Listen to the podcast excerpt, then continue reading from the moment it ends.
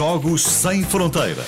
Com Olivier Bonamici. Olá, Olivier, bom, Bom dia. dia. Bem-vindo. Bom dia, bom dia, bom dia. dia. Para já dizer que o livro não, é, não foi escrito por Nadia Comaneci. Não, não, eu não disse isso. Não, mas, Ah, não, mas calma, não, não, não, mas calma, não, é uma- não, Calma, calma, calma. Não, não, não, não, não é uma crítica.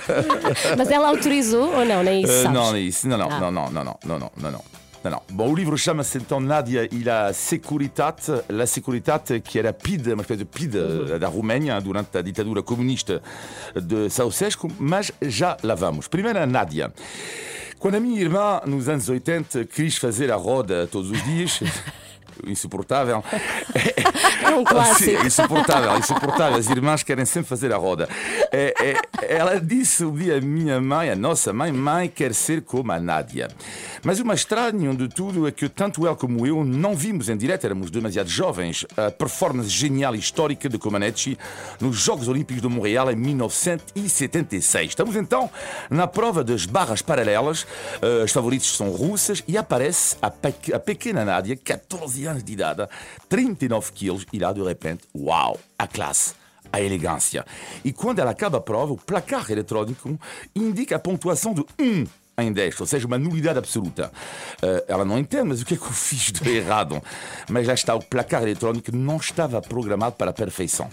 Ou seja, para ter quatro números. Afinal, a Nádia não teve 1.00, mas sim 10 0,00. A nota perfeita, a primeira vez na história dos Jogos Olímpicos eh, Uau. na ginástica. Mas a partir daí, Nádia vai tornar-se prisioneira do, do, regime ditatorial de Ceausescu, que dirigiu a Romênia entre 1967 e 1989. E o que mostra o tal livro é que toda a gente, toda a gente vigiava Nádia, os seus treinadores, os médicos, o coreógrafo, eh, tudo para Pedro Romena.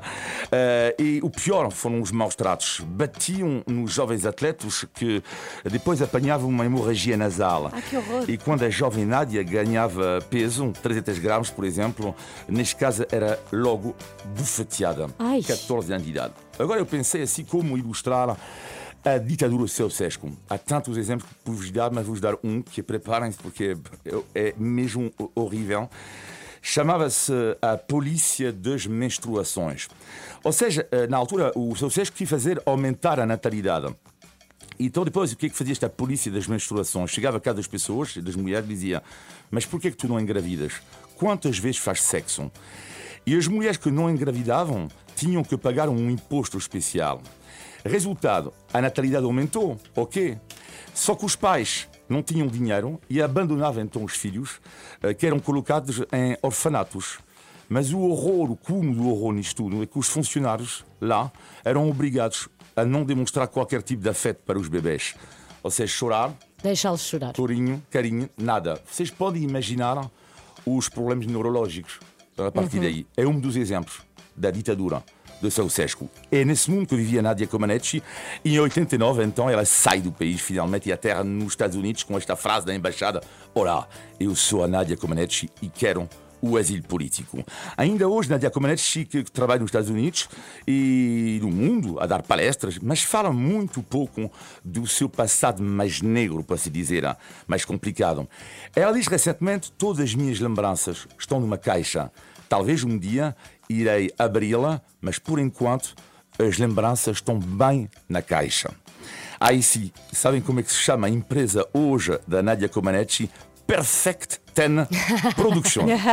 a nota 10, a perfeição, uma nota que a minha irmã nunca conseguiu alcançar.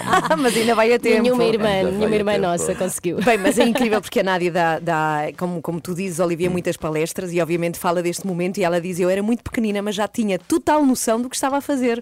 As pessoas viam-me como uma criança, mas eu seguia o desporto e praticava há tantos anos que já era dentro da minha cabeça uma adulta.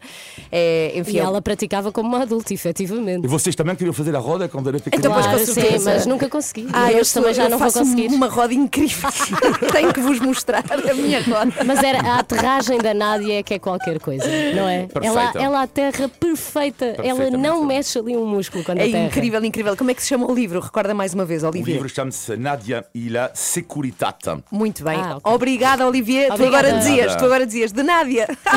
Não, ainda bem que não. Perfect Mas ten é- para a- Olivier. A Ana Galvão tornou um especialista em palavras assim, não é? Trocadilho, é o trocadilho, é o trocadilho. É o trocadilho de mãe. Chamo trocadilho de mãe. tchau.